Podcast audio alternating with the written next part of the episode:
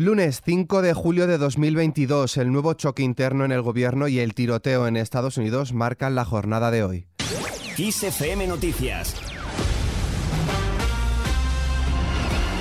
El Gobierno sigue apostando por aumentar el presupuesto de defensa. La ministra de Hacienda y Función Pública, María Jesús Montero, ha respondido a la titular de Derechos Sociales y Agenda 2030, Ione Belarra, al preguntarse cuándo el Gobierno no ha presentado unos presupuestos valientes. Y es que Belarra se ha mostrado contraria a aumentar el presupuesto en defensa y ha pedido más gasto social.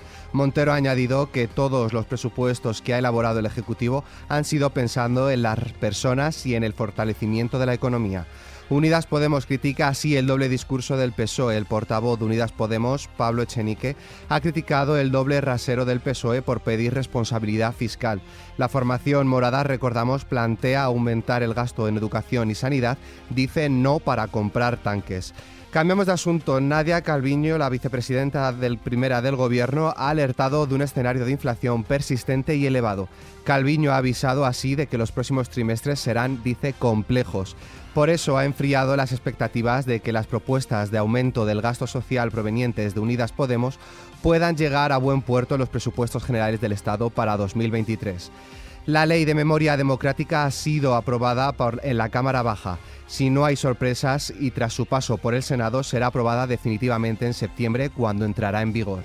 Más cosas, Felipe VI y la princesa Leonor, acompañados por la reina Leticia y la infanta Sofía, han presidido la ceremonia de entrega de los premios Princesa de Girona, que por tercera edición consecutiva se celebra en Barcelona.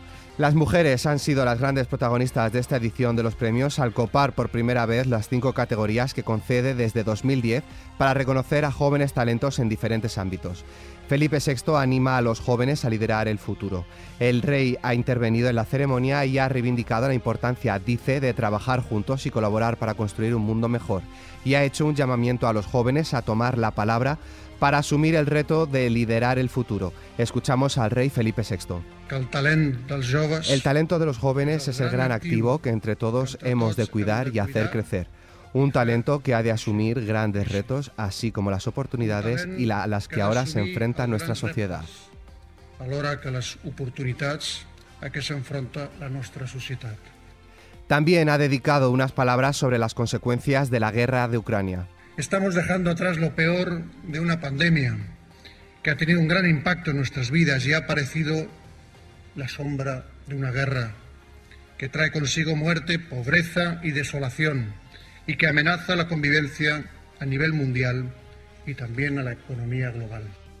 La princesa Leonor también ha intervenido en la ceremonia lamentando la devastadora situación y la incertidumbre que ha generado la guerra de Ucrania, en especial para niños y jóvenes. En momentos tan difíciles como, en momentos tan difíciles como estos, pienso en las chicas y chicos de nuestra edad que han podido perder la esperanza en un futuro mejor y que no pueden acceder a oportunidades como las que desde aquí impulsa la Fundación. Fuera de nuestras fronteras, al menos seis personas han fallecido y más de dos docenas han resultado heridas de gravedad en un tiroteo durante el desfile por el Día de la Independencia de Estados Unidos en Illinois. La policía ha detenido a Robert Crimo, un joven de 22 años, y a quien aún no se le considera como sospechoso oficialmente.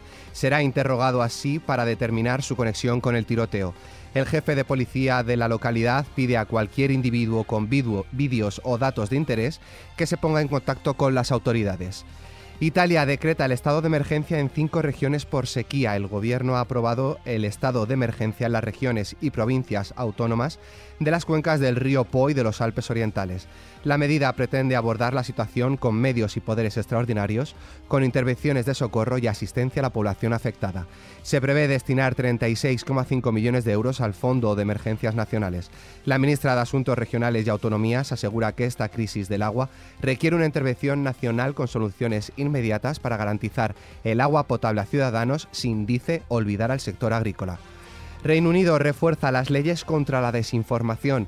El país reforzará las leyes de Internet y las empresas tecnológicas estarán obligadas a proteger a los usuarios de, según la secretaria de Cultura británica, la difusión de mentiras y desinformación por parte de Rusia. La legislación exigirá a las plataformas de redes sociales, los servicios de transmisión de vídeo y los motores de búsqueda tomar medidas para minimizar la exposición de los usuarios a todo tipo de bulos. En América del Sur, el ciclón Bonnie ha evolucionado a huracán de categoría 2. El huracán presenta vientos máximos sostenidos de 155 km por hora y un desplazamiento hacia el oeste con una velocidad de 28 km por hora. Las precipitaciones podrían generar deslaves, incremento en niveles de ríos y arroyos, desbordamientos e inundaciones. Volvemos a España con más incendios. Los bomberos de la Generalitat trabajan en la extinción de un incendio entre los núcleos de población de Rocayura y Bellat en la comarca de Urgel. Hasta el momento hay desplegadas 46 dotaciones sobre el terreno, 11 de ellas aéreas. La superficie afectada asciende a unas 25 hectáreas.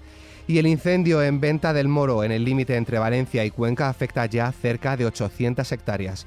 Si bien esta noche ha mejorado las condiciones meteorológicas, se teme que durante la jornada de hoy empeoren de nuevo, según el presidente de la Generalitat. Chimo Puig ha hecho un primer balance de este incendio provocado por un rayo y que este lunes, tras haber sido estabilizado al mediodía, se ha descontrolado al cambiar la dirección del viento.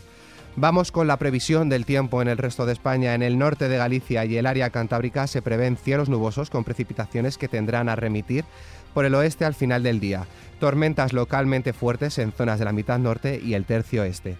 En cuanto a las temperaturas, las máximas ascenderán en puntos del norte y descenderán en el tercio oriental de la península, con valores que serán altos en áreas de la mitad sur peninsular y Baleares. Terminamos con la hoja cultural. Lo que pasa en Internet se queda en Internet. El 74% de los españoles cree erróneamente que puede borrar su presencia en Internet. Un estudio realizado por la compañía de ciberseguridad Kaspersky asegura que una simple me gusta o una publicación puede afectar a la futura carrera profesional o la relación con un ser querido. Esto es llamativo ya que el 37% de los encuestados considera que sus perfiles digitales no les representa auténticamente pese a que el 35% de los directivos aseguran que utiliza las redes sociales para buscar actuales o futuros empleados. Con esta noticia, la cual podéis ampliar en nuestra web xfm.es, nos despedimos por hoy. La información continúa puntual en los boletines de XFM y como siempre ampliada aquí en nuestro podcast XFM Noticias. Con Cristina Muñoz en la realización, un saludo de Álvaro Serrano, feliz inicio de semana.